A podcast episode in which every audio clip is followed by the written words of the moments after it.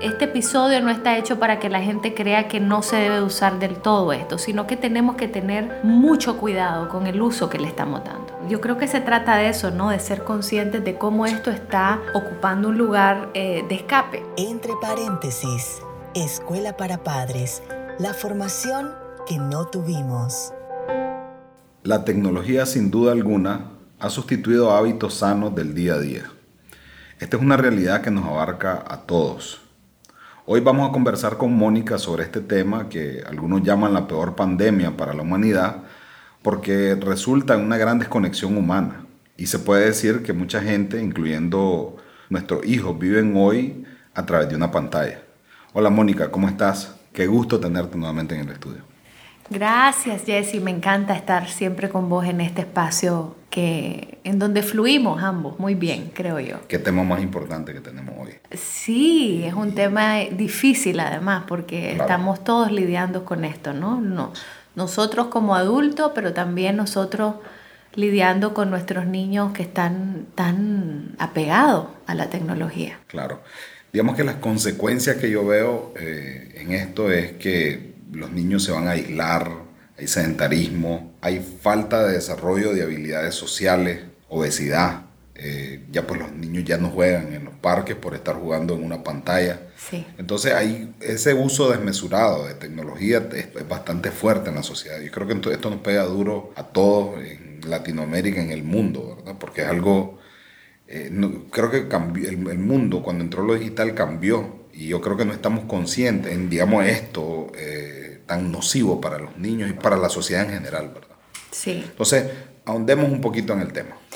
Bueno, pues realmente como vos acabas de decir, estamos en una época en donde hemos tenido cambios tan rápidos. Creo que nunca en la humanidad hemos tenido cambios tan rápidos en términos de avances tecnológicos y de cómo la tecnología ha venido a formar parte de nuestra vida cotidiana. Ahora ya el celular es como una extensión de uno es donde yo me comunico, donde yo leo el periódico, es donde yo me puedo leer un libro, es donde yo hablo con alguien que tenga que hablar, pero lo que menos hago es hablar ahora, ¿te fijas? Lo que más hacemos es buscar, investigar, leer, eh, contestar mensajes. Sí, es una herramienta en la cual ya nos hemos vuelto eh, dependientes. Totalmente, totalmente, sí. Y con ello hemos generado también en nuestros hijos, al ser modelos para nuestros hijos, hemos eh, modelado la dependencia y la adicción también a la tecnología. Fíjate que hoy te comentaba antes de este episodio, y lo voy a compartir aquí, mi gran sorpresa hace una semana que estuve en un centro comercial donde iba caminando yo con mi hija y veo a un papá que está con una niña en la mano derecha agarrando a su niña como de unos tres años, y a la mano izquierda agarraba a su otra niña que parecían gemelitas las dos, y cada niña tenía un teléfono, y mientras caminaban las niñas, veían el teléfono, y el papá las agarraba las dos caminando con ella. Esa imagen me impactó mucho. Me impactó mucho porque entonces estamos hablando de un problema en donde ya la conexión de la que hemos hablado en los otros episodios, que es tan importante, exacto se está perdiendo y en donde está viniendo a sustituir esa conexión, la comunicación, el afecto, las miradas, las sonrisas, las risas, la broma, están siendo sustituidas por este aparatito que yo ya no, no necesito que me hablen porque aquí tengo un video que me da risa o tengo un meme eh, que me genera risa y ya no necesito conectar con nadie. ¿Te fijas? Eso es dramático. Es que es más fácil para el padre darle un teléfono, ¿verdad? Y que el niño esté conectado que tener que interactuar con él y corregirlo o simplemente, como decís vos, conectar con ellos para que, no sé, que se calmen. No, no sé cuál era la situación, digamos, en ese caso del, del centro comercial, pero es increíble, ¿verdad? Yo lo veo, a veces me pasa con mi hijo que vamos caminando y, y va con el celular con un video o algo, ¿verdad? Y casi que se ha normalizado eso. Sí, sí, por eso es tan importante tener claro, uno, que el uso de dispositivos electrónicos para niños menores genera daños, realmente. No es un daño psicológico, es un daño neurológico y cognitivo, porque los niños pequeños necesitan la conexión y la interacción humana y necesitan aprender el mundo a través de de su sentido, del tacto, de escuchar, de tocarse, del contacto humano, ¿sabes? Sí, que, mira, yo lo veo así. Los padres lo hacen de una manera, o sea, no, obviamente ningún padre cree que le está haciendo el daño a su hijo, pero digamos que yo me pongo en la mente o en la vida de alguien, una escena de, la vida diaria de alguien, llegando de tu casa, estás cansado y entonces llegas y los niños están ahí brincando y vos querés relajarte porque venís cansado del trabajo y entonces toma el celular. Eso es algo, me imagino yo, muy común en muchos hogares. Entonces ya el, chaval lo agarra y se va a poner a ver un video, se va a poner a jugar un juego y entonces está tranquilo. Y además vos estás con tu celular. Yo estoy con mi celular. Tranquilo, echado, descansando de esa forma correcto. Entonces ese para mí es parte de la raíz del problema. Que el uso de la tecnología de los niños da un descanso a los padres. Esa para mí es una raíz del problema. ¿Qué otra raíz podemos encontrar ahí? Bueno, también está el agotamiento de los adultos, está que estamos sobrepasados con un montón de carga, de estrés, estamos a veces detonados, reactivos, queremos silencio, no queremos que nadie nos hable y nuestro propio estrés genera una dificultad de conexión con nuestros hijos y ya no queremos conectar con nadie. Eso lo único que queremos es que nuestra dopamina se eleve viendo el celular y viendo los likes que nos dieron y las imágenes que nos dieron y los mensajes que estamos recibiendo. ¿Te fijas? Ahora, quiero decir algo importante. Lo que quiero decir aquí es que no podemos evitar el uso de esto ya. O sea, estamos en un punto en donde este episodio no está hecho para que la gente crea que no se debe usar del todo esto, sino que tenemos que tener mucho cuidado con el uso que le estamos dando. Fíjate que yo he estado bastante consciente desde que dijimos que íbamos a hablar de este tema. He estado observando pues mi entorno, incluso pues mis propios comportamientos, ¿verdad? Y lo que vos decías de la búsqueda de nosotros de gestionar nuestra propia ansiedad o nuestro estrés. Fíjate, yo fumaba cigarro antes. Yo me acuerdo en el trabajo, pues no mucho, pero yo pues me salía, me fumaba un cigarro. Después del trabajo me fumaba un cigarro. Ahora ya no fumo pero encuentro satisfacción en pues que me meto a redes sociales y esto y lo otro, entonces ahora son esos mis cigarros. Eso es más o menos lo que estabas hablando. Exactamente, pero qué lindo y muchas gracias por tu honestidad y tu autenticidad para compartir eso con el público, porque yo creo que se trata de eso, ¿no? De ser conscientes de cómo esto está ocupando un lugar eh, de escape para mucha gente, ¿no? Y es fuerte porque estamos todos viviendo juntos en una familia y de pronto teniendo vidas paralelas con los dispositivos cada uno en su espacio, sin conexión. Entonces es importante tomar conciencia de que tenemos que tener límites con esto también. Sí, nosotros mismos. Sí. Porque si no al final estamos dando a nuestros hijos el mal ejemplo. Pues. Exacto. O sea, ellos van a aprender, como hemos dicho en otros episodios, más de nuestro ejemplo de lo que nosotros les digamos. Y si además, nosotros lo estamos regañando o, jugando, ¿ah? porque están pasando mucho tiempo en un celular o un videojuego, y ellos nos están viendo por el otro lado de nosotros, siempre con el teléfono, es como una doble moral ahí, pues, ¿me entendés? Totalmente. Y ellos lo perciben. Acordate, cuando hablamos del establecimiento de límites en el episodio pasado, yo explicaba que teníamos que convertirnos en ese límite para que ese límite fuera entendido por los niños, aprendido por los niños. El tema de la tecnología es un buen ejemplo. No podemos decirle, dejen de ver pantallas, dejen de ver el internet, si yo paso todo el día conectada o viendo el teléfono. Y los niños cuando nos ven que estamos todo el tiempo viendo una pantalla, se sienten angustiados porque sienten que ellos no son importantes para nosotros, sienten que no tenemos tiempo para ellos, que no tenemos espacio para verlos, para conectar con ellos. Y muchos nos lo dicen, ¿no? Mamá, por favor, deja el celular, papá, por favor, deja el celular. Entonces, yo creo que hay que tener como reglas de oro. Por ejemplo, yo a la hora de la comida trato, aunque me llaman a esa hora y te recibo mensajes y a veces llamadas de emergencia, trato de no tener el celular nunca en la mesa a la hora de comer. Que nadie tenga dispositivos electrónicos en la mesa cuando se come. ¿Sabes? Sí, pero ¿qué otro origen podemos encontrar en esto? Porque, o sea, yo estuve viendo en una serie en Netflix, no me acuerdo cómo se llama, pero hablaban de cómo las personas que están haciendo la innovación, ¿verdad? De toda la nueva tecnología, eh, usan la psicología, ¿verdad? Para mantenernos enganchados, o sea, para crear hábitos que nos vuelven dependientes de los celulares, de las redes y todo esto, ¿verdad?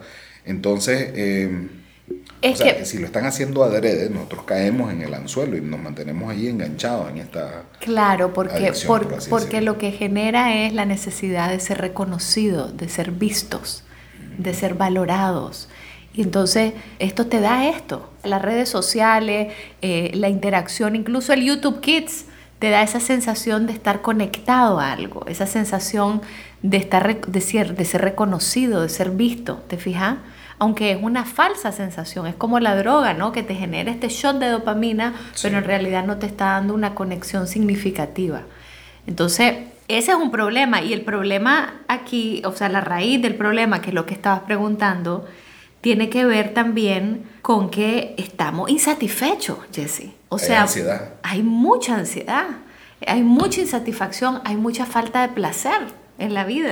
Trabajo en algo que no me gusta, eh, mis relaciones a veces familiares no están bien, ya no tengo paciencia para estar con mis hijos porque muchos me molestan y entonces... Ando buscando escapes. Exactamente. Y el teléfono lo tengo ahí al lado. ahí está. Ahí está.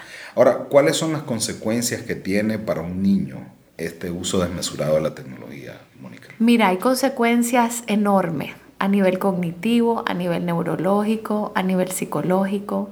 Y hoy estaba viendo el reportaje de un científico alemán que se llama Manfred Spitzer, que escribió un libro que se llama La demencia digital. Y él explica en ese libro muy claramente el impacto negativo que tiene esta tecnología en el cerebro de un niño. Y explica que la tecnología tiene una característica que es el multitasking. Todo lo que es tecnología y hay un botoncito aquí y en otra te llega una notificación allá. Ese multitasking parece que el niño genera un daño cognitivo. O sea, los seres humanos cuando somos pequeñitos necesitamos ir aprendiendo un pasito a la vez. Un pasito a la vez, pero además necesitamos aprender con materiales concretos, con cosas que podamos tocar, sentir, eh, mirar, conectar este aprendizaje a través de redes o incluso en la época de la pandemia que fue tan tremendo, esta educación en línea y ver a niños de tres años recibiendo clases en línea de preescolar. Es absurdo porque no hay ningún aprendizaje significativo a través de las redes. Sí, es que fíjate que yo, bueno, escuché muchas, como te dije, andaba muy consciente de todo esto y escuché eh, algunas personas que les dije, vamos a hacer un podcast sobre esto, decían, bueno, es que esto es el origen en la pandemia, que los chavalos estaban aburridos, entonces, ¿qué íbamos a hacer? No podíamos salir, entonces, pues ni modo. Ese espacio, o sea, todos esos meses, todos estos años que hemos estado eh, encerrados, creó pues este hábito de tener que estar en una pantalla para estarte divirtiendo, porque si no, tan aburrido. Eso, eso es lo que dicen. ¿Y, sabes, ¿Y sabes cuál es uno de los daños más grandes que se ha generado en los niños? Que se ha aplastado la creatividad. Es decir, tenemos niños ahora que no tienen la creatividad que tenían los niños de otras generaciones donde no había tecnología. Bueno, eh, siendo medio abogado del diablo, te diría que tal vez depende de la tecnología que están tocando, ¿verdad? Y del tiempo, me imagino yo. O sea, pero ya nos meteríamos a otras. Claro, pero la creatividad yo me refiero al pensamiento divergente, a la capacidad de crear, de hacer juegos, de inventar cosas. Ahora los niños no saben qué hacer. Te dicen, ¿y qué hago ahora? Cuando no tienen algo que hacer. Cuando no tienen una pantalla te dicen, ¿y qué hago? Sí. ¿Y entonces qué hago ahora? Te fijas como que la creatividad se les ha aplastado, se les ha afectado. Y la creatividad es fundamental en la niñez. La creatividad lo es todo en la niñez. Porque a través del juego y la creatividad es donde aprendemos las cosas más importantes de la vida, ¿te fijas? Correcto. Entonces, ese es un impacto negativo muy particular que ha tenido nuestra infancia y que lo hemos visto más digamos, marcado después de la pandemia y por el encierro y el abuso de tecnología que han tenido estos niños. El abuso de tecnología y que ha generado a su vez un gran aumento de ansiedad, porque también está comprobado que entre más uso de tecnología tienen niños y adolescentes, más nivel de ansiedad, más nivel de depresión, más nivel de frustración, mayores eh, conductas agresivas. Y si no, ve un niño que está jugando y que le quitas el videojuego a ver la reacción que tiene. Sí, es que, digamos, cada día vemos más que los niños juegan menos en los parques y más de manera virtual, ¿verdad? Viven eh, no en un mundo físico, sino en un mundo digital. Ah, las conexiones más fuertes que tienen, esto yo lo a mis propios hijos, son con influencers o otros amigos que están en sus entornos digitales, ¿me entiendes? Porque están jugando Fortnite, por ejemplo, estás jugando con otra persona que está en otro lugar en el mundo y se vuelve tu amigo. Sí. Y ya por código se, se llaman, digamos, el uno al otro, pues, ¿me entendés? Sí. Y ya no están jugando en el parque, ya no están andando en bicicleta, ya no están haciendo todas esas actividades físicas con los cuales vos y yo crecimos. Exacto, si la niñez está encerrada en su casa, digitalizada, Sí. esa es la realidad y no es una realidad solo en este país, es una realidad en todo el mundo. Sí. Donde sea que vos te vas y vas a ir a ver los parques como estaban antes y cómo están ahora, eh, te vas a encontrar con una situación triste, Sí. porque hay muchos menos niños en las calles, como decíamos, jugando. Te voy a decir una consecuencia que yo veo, y lo veo en mis propios hijos. Mi pro- digamos, Jericho es consciente a veces que cuando él pasa jugando mucho tiempo, su comportamiento, o sea, su estado de ánimo se pone más alterado, se, se pone enojado más rápido, se, su Es te temperamento decía, está sí. más, eh, más corto, ¿verdad? Entonces, esa es una de las consecuencias también, pues Sí. no solamente la parte física, que ya no están en movimiento y están sedentarios, ¿verdad? Y pueden ganar de peso y todo lo demás, sino que también altera su estado emocional, genera más ansiedad. Claro, claro. Y mirar los niños también post pandemia, la mayor parte de los niños subió de peso Sí, por estar encerrados, sentados, jugando videojuegos, viendo pantallas, viendo películas, ¿ves? ¿Te fijas? Y ahí también fallamos nosotros porque no pudimos estar presentes para ellos, para darles más conexión, para brindarles alternativas de actividades más lúdicas y más creativas y menos sedentarias. Como las que a que mí me ha resultado, el- hace como un, un par de semanas compramos varios juegos de mesa, entonces hemos estado jugando Pictionary, eh, Uno, esto, Eh, lo eso otro. es muy Y vieras importante. que, por lo menos conmigo, el tiempo que ellos pasan conmigo, están desconectados, de, están menos conectados, voy a decir. ¿verdad? Claro, Eh, claro. Entonces, eh, Eso, es un tema. eso es lo importante, eso es lo importante, saber manejar los tiempos y buscar un equilibrio. Si, le preguntaban hoy al- a este científico que vi cuál era para él la prevención más importante de la demencia digital, porque él explicaba que muchos de estos niños van a desarrollar demencia a una edad joven, ¿no? Por la falta de conexión que han tenido desde pequeños. Y él decía, estar con personas es la mejor prevención. Estar con gente, estar acompañado, no estar solo, no estar aislado. Y eso lo hemos perdido también, Sí. ¿cierto? Entonces, Sí, porque cada quien está como en su propio mundo. Sí. La mamá está en un lugar, el papá en otro Sí. lugar, el hijo mayor en otro lado. el Sí, menor por sí, otro y de pronto vienen y me hacen los dibujos de familia en el consultorio y me los hacen cada uno con su, dispositivo en su cuarto. O sea, ya no hacen la familia todos juntos, sino cada uno está en su pequeño mundo desconectado. ¿verdad? Ahora, ese daño, digamos, ya está hecho. Ahora, ¿cómo le damos la vuelta? Sí. O sea, ¿cuáles serían algunas de las recomendaciones que se pueden dar para salir de esta situación que es compleja? Pues, porque ahora los chavalos te van a pelear. No, espérate. Ya, ya me acostumbraste a esto, entonces ahora, ¿cómo me lo venís a quitar o cómo me venís a regular? ¿Qué tips le damos a los padres? Bueno, primero la regulación de esto tiene que ver con el bienestar de ellos. Entonces, no es algo que podemos venir y negociar con ellos, es algo que debemos de regular, porque el bienestar de ellos, otra vez, está en nuestras manos y es nuestra responsabilidad como padres estar atentos y pendientes a lo que hacen. Lo que yo he visto, que veo como un problema y donde yo creo que hay que encontrar un equilibrio también, es que muchas veces cuando los padres se asustan porque se dan cuenta de la vida que tienen sus hijos a través de sus celulares, vida que desconocían y de pronto ven chats y ven videos y no saben ni qué, ¿y quién es este? Este no es mi hijo, yo no lo reconozco, no sabía que hablaba así, con, con, con esta, con este léxico, con estas palabras, con este otro niño, qué horror, qué barbaridad, y entran en crisis. Y luego después de eso lo que sucede es que entran como a hipercontrolar cada cosita que hacen, cada movimiento que dan, que tampoco se trata de eso, ¿sabes? Sí. Se trata de estar pendiente, de regular el tiempo, cuando estamos hablando de adolescente, ahora estoy hablando de adolescente, pero no desconectarme de mi hijo y mi hija. Sí. De estar pendiente eh, para estar físicamente viendo cómo conecto con él, qué te gustaría que hiciéramos juntos, qué película te gustaría que viéramos. Mira, ¿y cuál es ese youtuber que seguís? A ver, contame. Mostrar interés por su mundo en vez de venir y jugar Desde y condenarlo niño, todo. Desde el espacio Desde del el niño, espacio. Para que vos entendas su mundo. Porque, Exacto. porque digamos que para un chavalo normal, la, la decisión entre ver una película con su mamá o su papá y seguir jugando, él te va a decir, no, yo quiero seguir jugando. Exacto. Entonces, ¿cómo, Exacto, cómo pero, pero el, el desafío aquí para nosotros como padres es convertirnos nosotros en eso que los niños andan buscando en las pantallas. Correcto. Y eso es un desafío difícil. Vas a tener que entrar a su mundo, empatizar con él. Y volverme entretenida para él. entretenido. ¿Cómo me vuelvo entretenido? ¿Qué hago para que mi hijo me vuelva a ver a mí y quiera estar conmigo en, vez de estar en su celular? Juguemos Pictionary. Ok, gran idea. Gran idea, ¿te fijas?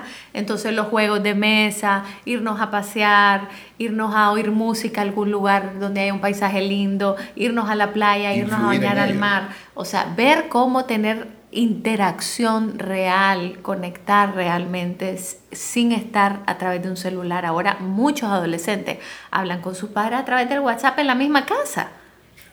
Pero literal, está uno en el baño, el otro en la cocina y se están chateando.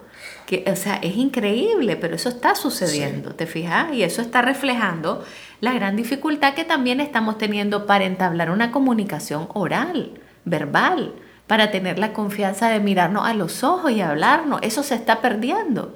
Los niños adolescentes que tienen novio o novia ya no se hablan en la vida real, chatean y solo llegan a besarse cuando se ven y después vuelven otra vez al chat. O sea, eso está sucediendo. Sí no es eh, un cuento de camino, como dicen, es una realidad, ¿no? Entonces, eh, bueno, ahora te voy a hablar un poco sobre las distintas soluciones que yo veo a este problema, ¿no? Primero es importante no darle eh, dispositivos electrónicos, llámese iPad o celulares, a niños menores de dos años, ¿sí? Porque también esto de hacer el scroll, el pasar, ¿cómo se llama eso en español? Sí, pasar, Subir para arriba. Subir para abajo, ir con el dedito, eso que hacen los niñitos desde muy chiquito, eh, es increíble, pero eso afecta cognitivamente al niño, porque el niño no tiene la capacidad y la madurez cerebral para entender eso que está sucediendo. Entonces, mejor no darle este tipo de dispositivo a niños menores. Si queremos, pues que vea una película como la de antes, Blancanieves o Los Pitufos, cualquier muñequito como los de antes en un televisor grande, sentado en un sofá a buena distancia. Pero no darle un dispositivo pequeño al niño, que está pequeño. Me parece bien. ¿Verdad? Eso es importante. Y si se lo vamos a dar porque hay una emergencia, hay una situación en donde necesito que este niño esté tranquilo, por entonces se lo doy, pero por un tiempo súper reducido y limitado, ¿verdad? Que no pase de 20 minutos para un niño de esa edad. Luego, eh, retrasar lo más que se pueda, regalarle un celular a un niño. Yo veo niños de primer grado con celulares, ya hay celulares carísimos, con dispositivos carísimos. Entonces, claro, ahora el niño que no tiene celular en el colegio es el raro. Entonces se ha vuelto también un símbolo de pertenencia al grupo. un espejito social. Si lo tiene aquel, lo quiero. Sí, mi hijo me viene diciendo, pero ¿por qué aquel sí y yo no? Exacto. Eso. Pues hay que contestarle porque yo estoy pendiente de vos y te quiero y los otros padres tal vez no están tan pendientes de pues sus yo hijos, se lo digo un poquito diferente. Ese es el mensaje al final. Y entonces al darle los dispositivos, si es que se los vamos a prestar a los 12 años, a los 13, 14, 15, sí es importante llevar un control con el tiempo en pantalla que esos niños pasan ahí. ¿Verdad? Y si de pronto, mira, hoy te pasaste, hiciste tres horas, tu límite son dos horas al día y no más de esto, entonces no darle al otro día en la pantalla y hacerle un, par de días de, detox, ¿sabes? De desintoxicación de tecnología. Te voy a tal vez complementar un poquito ahí porque hay algo que veo. Yo creo que tiene que haber trabajo en equipo ahí entre los padres, ¿verdad? Muy bien, muy buen punto. A veces, digamos, la mamá si es estricta, el papá no, o más bien el papá a veces se pone a jugar con el niño. O sea, yo en alguna ocasión yo creo me dejé ir y pasamos como desde las 5 hasta como las 2 de la mañana jugando. Estábamos divertidos y todo, pero yo estaba con ellos. El día así me fui a dormir y en mi cerebro yo seguía viendo el video. Imagínate yo, ¿verdad? Que, que solo medio jugué como adulto. Claro. Sí, entonces eso, solo para complementar, trabajo en equipo entre padre y madre o los adultos que están ahí para que estén en la misma página. Totalmente, totalmente. Bueno, en algún episodio vamos a hablar también del divorcio y de cómo llevar el divorcio con niños de la mejor forma, ¿no? Pero sí pasa mucho que cuando hay un divorcio y están los padres en espacios separados, se gestiona la tecnología de formas muy diferentes que a veces son confusas para el niño. O aún estando juntos también. O, aún estando juntos, pero también a veces se generan esos conflictos de ya me quiero ir donde mi papá o mi mamá porque ahí tengo eh, pantalla todo el día sin nadie que me diga nada, ¿no? o donde mi abuelita, porque ahí donde mi abuelita pasó cinco horas frente a la, pantalla y no me dice nada. Y es buena y vos sos Exactamente, ¿no? Cierto, entonces eso, eso hay que tener mucho cuidado. Ahora, eh, esto cuando son pequeñitos, ¿verdad? Y yo soy una ferviente creyente de que no hay un aprendizaje efectivo a través de una pantalla. O sea, esto de estar en el preescolar en línea no funciona. Esto de estar en primaria en línea no funciona. Ningún aprendizaje significativo se da a través del Internet. Eso no es así. Si vos te pones a pensar todas las cosas que vos buscas en Google y que vos lees, ese aprendizaje, eso que vos crees que estás aprendiendo, se va muy rápido. Sí, claro, es frágil. Es muy frágil. El aprendizaje más efectivo sucede a través de la experiencia, del entusiasmo y muchas veces también a través de tener libros y leer libros, ¿no? Físico. Sí. Eso es, es, mucho más valioso. Y eh, bueno, en relación a los adolescentes, ya sabemos que cuando le damos al adolescente el teléfono pasa a ser una extensión de su brazo, literal porque a través de ahí se conecta, se comunica, hace las tareas, revisa, hace ensayos, qué sé yo, todo lo que hacen Y esto es incluso más peligroso, Mónica, porque ya un adolescente, eh, porque ya conoce más del mundo, puede buscar información que es más peligrosa para ellos, ¿verdad? Sí, sí. Y no solo para los adolescentes, sino también para los niños. Ya sabemos también que la pornografía está súper accesible para niños pequeñitos. O sea, basta con poner trasero en Google y te salen 800 mil videos pornográficos que están a libre acceso para cualquier niño. Entonces, estamos con, también teniendo niños muy mal informados, afectados por imágenes que ven que son imágenes tremendas para la mente de un niño, ¿no? que lo afectan negativamente, que los dejan angustiado. Y yo he tenido en consulta niños que me dicen, yo sin querer abrí un video y salió una cosa horrible espantoso y quedé pensando en eso y está angustiado el niño y está afectado y está avergonzado, ¿sabes? Entonces tenemos que tener mucho cuidado con qué están viendo nuestros hijos. Ahora también en YouTube Kids hay videos como que hace gente cruel de muñequitos y luego el muñequito resulta ser un demonio o un monstruo y esas son cosas y son imágenes que afectan a los niños. Volviendo al tema de los adolescentes, te decía yo que es importante estar pendiente, porque si yo tengo un adolescente con el que tengo dificultades de comunicación. Que si ese adolescente está desafiante, que si ese adolescente solo pasa encerrado y que está deprimido y que no quiere saber nada de mí, ese adolescente está en riesgo en el uso de un dispositivo electrónico. ¿Riesgo de qué? de que mande fotos desnudo o desnuda, de que se meten problemas y conflictos en las redes sociales y que haya posibilidad o de que haga ciberbullying o de ser víctima de ciberbullying. Es decir, tengo que mantener la conexión con mis hijos siempre. Y mantener la conexión es estar pendiente de qué están haciendo ahí, de qué están buscando, por qué pasa tanto tiempo este niño ahí. ¿Sabes? Y si pasa tanto tiempo, eso también es diagnóstico, es síntoma de que hay algo que no está bien. Mónica, de que, digamos, a un adolescente los padres auditen lo que están viendo. Porque te van a sacar la tarjeta de un adolescente de respetar mi privacidad, este es mi dispositivo, esta es mi comunicación, yo no quiero que te metas. Claro, claro, claro. Pues yo creo que si está en riesgo y si sabemos que pueden estar pasando cosas que lo ponen en peligro, obviamente tenemos todo el derecho de decir, no, esto te lo voy a quitar y no vas a poderlo utilizar por un tiempo más hasta que reflexionemos qué tipo de uso estás listo para darle, porque le damos un aparato, un celular y creemos que están eh, maduracionalmente listos para eso y no lo están. Entonces, el que tiene la expectativa mal soy yo como mamá o papá, que creo que va a saber y tener la maduración y la madurez de poder utilizar este dispositivo y no lo tiene. Y luego nos asustamos y nos enojamos con ellos y los castigamos cuando el que cometió el horror fui yo, como padre o madre, ¿te fijas? Entonces, bueno, una vez que se lo damos, tiene que haber regulación, pero sin que esa regulación caiga en un control excesivo, ¿sabes? También tenemos que aprender a confiar en ellos. Y si hay una buena comunicación y una buena confianza, tenemos que confiar en ellos. Sí, claro. Y cuando hay una buena comunicación y una buena confianza y pasa algo raro, ellos te avisan y te dicen, papá, mira, me pasó esto, te quiero contar porque esto fue raro. ¿Te fijas? Entonces eso es síntoma de que está bien, de que está bien el niño, de que tu relación con el niño va bien, de que no va a tener tanto peligro. Exacto. Hay confianza. Hay Exactamente. Y fomentar también en las familias conversaciones con temas de interés, eh, a ver cómo cada uno piensa, poner, por ejemplo, temáticas de vos que pensás, no sé, del racismo o qué pasa en tu colegio, situaciones que estemos viendo en la sociedad que podamos discutir con los niños, aunque sean pequeños, a su edad, pues cada tema, digamos, de acuerdo a cada edad, pero sí es importante conversar más en la familia. Siento también que la conversación familiar se ha eh, disminuido mucho con el uso de tecnología. Vos ves en los restaurantes, la gente está todos con sus celulares, ya no conversa la gente. No llega a hablar, no llega a tener discusiones, a tener conversaciones llegan a estarse mostrando los celulares, mira aquí mi celular esto, mira mi celular lo otro. Entonces es tremendo, es tremendo. Ok, ahora tengo una incógnita aquí de, o mejor dicho, algo que me gustaría ver o hacer un doble clic.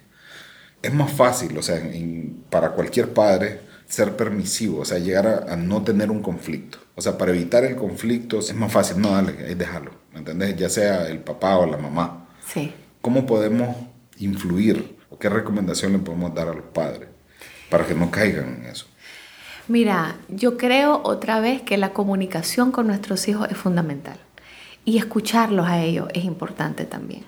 Entonces, escucharlo significa saber yo que si hay un límite por el bienestar de este chavalo, saber hasta dónde tengo que llegar para poder negociar ciertas cosas que él también necesita o que ella necesita. ¿Me entendés?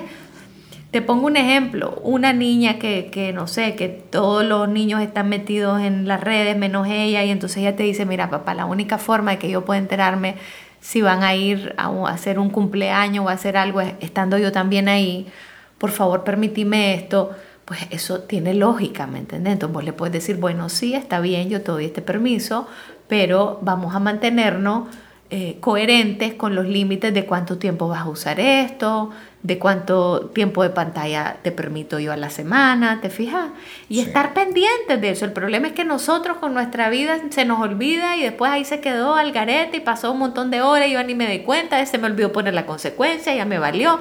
Entonces ya ahí... Estoy metido yo en mi propio celular y en mi mundo. Y es que realmente cuando entramos en esa pantallita es como que, es un, como que un vortex nos chupa la atención por completo te pueden estar hablando, que vos no te estás dando cuenta que te están hablando porque estás en tu pantalla y me ha pasado a mí muchas veces también.